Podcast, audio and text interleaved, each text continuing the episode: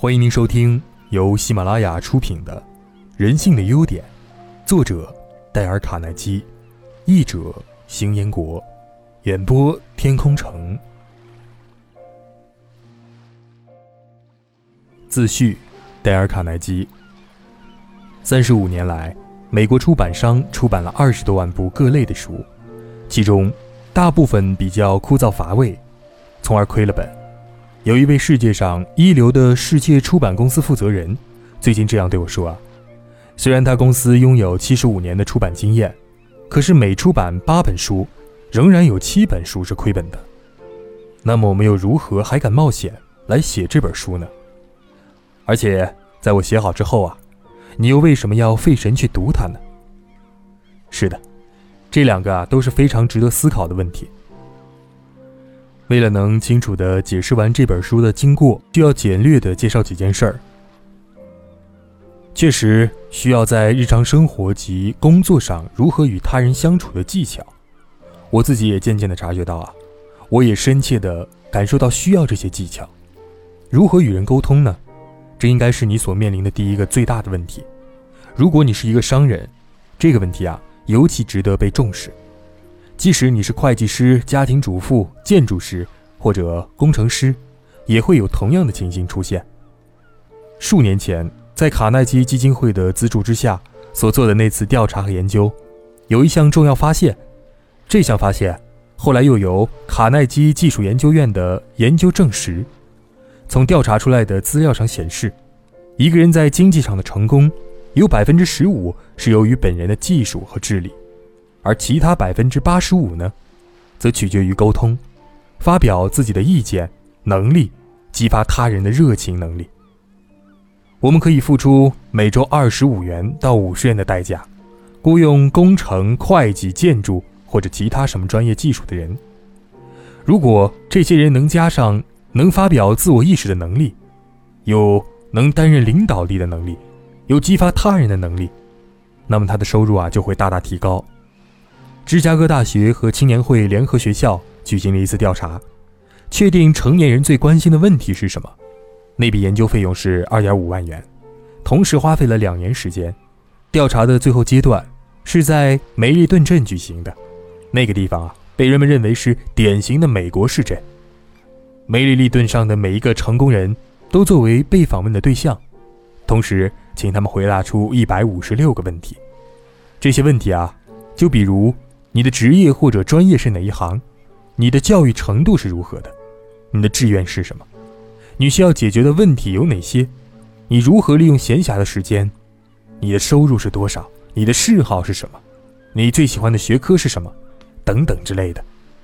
调查人员所提出的都是这一类的问题。那项调查的结果显示出，健康是一般人最关心的。至于第二种兴趣。那就是如何了解他人，如何与他人相处，如何使人喜欢你呢？如何使他人同意你的想法？举行这项调查的委员会决定替梅利顿的成年人举办一项这样的课程。他们努力地寻求有关这样的内容的一本实用书籍，可是却无法找到一本书。其实啊，我自己已经花费了多年时间在寻求一本实用有效、关于人与人之间关系的书籍了。由于很多人希望有这样的书，我才尝试的写了一本，就是这本。这是我为讲习班学员写的，希望你也喜欢他们。我为了准备撰写这本书啊，曾经读过所有我能找到有关这方面资料，包括迪克斯报纸信箱问答、其他和离婚法庭的记录、双亲杂志以及各种各样的著名著作。同时呢，我还雇佣了一位受过训练的人去研究探索。他用了一年半的时间，在各图书馆中阅读我所遗漏的资料，探究各种各样的心理学专辑，浏览过多种文章，探索无数的伟人传记，以便找出各时代大人物是如何与人沟通的。我读过各种时代伟人的传记，读过那些领袖人物的平生事迹，从凯撒到爱迪生，关于罗斯福的传记，我就收集了一百多本。我决定不惜任何的时间、金钱，以便找出自古以来任何人所用过的关于交友和影响他人的切实意见。我还曾经亲自访问过世界著名的成功人士，尽量从他们身上啊找出他们与人与人关系上的所运用的技巧。通过这些资料，我准备了一篇简短的演讲稿。我用的题名为《如何交友和影响他人》。起初呢，这篇文章是很短的，后来因为内容的扩展延伸，现在已经是一篇需要用一小时三十分钟时间的演讲稿了。这些年来啊，我每一季在纽约的卡耐基研究院的课程当中，都会把这篇演讲稿给学员们听。我讲给他们听，并且还请他们在商务和社交上加以实验，然后回到讲习班。说出他们的经验和所得到的成就。我们在书中所定的原则不仅仅是理论，而且效率神奇，听起来似乎无法相信。可是啊，这些原则的应用，确实改变了不少人的生活和习惯。现在就有这样一个例子：有一位拥有三百一十四名员工的老板，加入了讲习班。这么多年，他不加限制的、毫无顾忌的驱使、批评、斥责他的员工。至于仁慈、道义和鼓励，从来没有在他嘴里出现过。在研究这本书当中讨论的原则之后，这位老板骤然地改变了他的人生观。他所负责的公司出现了一种忠诚、热诚、合作的精神。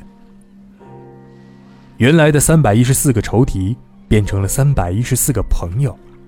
他在讲习班的一次演讲当中啊，得意地说：“以前我在公司中巡视。”没有人向我打招呼，我的那些员工们看到我走近，马上把脸转过去。可是现在啊，他们都成了我的朋友，甚至于连外门守门的都叫我名字，向我打招呼。这位老板现在有更多盈利，更多闲暇，还有更重要的是，就是他在业务上和家庭上获得了更多快乐。还有很多的推销员运用了这些原则，使他们的销售记录骤然提高。有许多去无法获得的客户。现在都成了他们的忠实客户。公司的高级职员不但获得更大的职权，而且增加了薪金。有一位上季度来讲习班做报告的高级职员说：“由于实行了这些原则之后啊，使他年薪增加了五千美元。”另外一位费城的煤气公司高级职员，过去由于不能巧妙地引导别人，已有降职的可能。可是经过这项训练之后，不但挽救了他现年六十五岁的降职危机，而且还使他得到了晋升和提高的待遇。在参加课程结束的聚餐当中，有些太太对我说：“自从他们的丈夫参加了这项训练之后啊，他们的家庭更圆满了，更快乐了。”约翰·洛克菲勒在他事业巅峰的时候，曾经像百罗这样说过：“应付人的能力，也是一种可以购买的商品。”就像糖和咖啡一样，他还说：“我愿意对这种能力付出酬劳，它的代价是要比世界上任何东西都高的。”一个人的成功只有百分之十五归结于他的专业知识，还有百分之八十五归结于他的思维、思想能力及领导他人、唤醒他人热情的能力。只要你不断的反复研读这本书，必将帮助你获取成功所必备的那些百分之八十五的能力。教育最大的目的不仅是求知识，而是实际行动。这就是一本行动的书。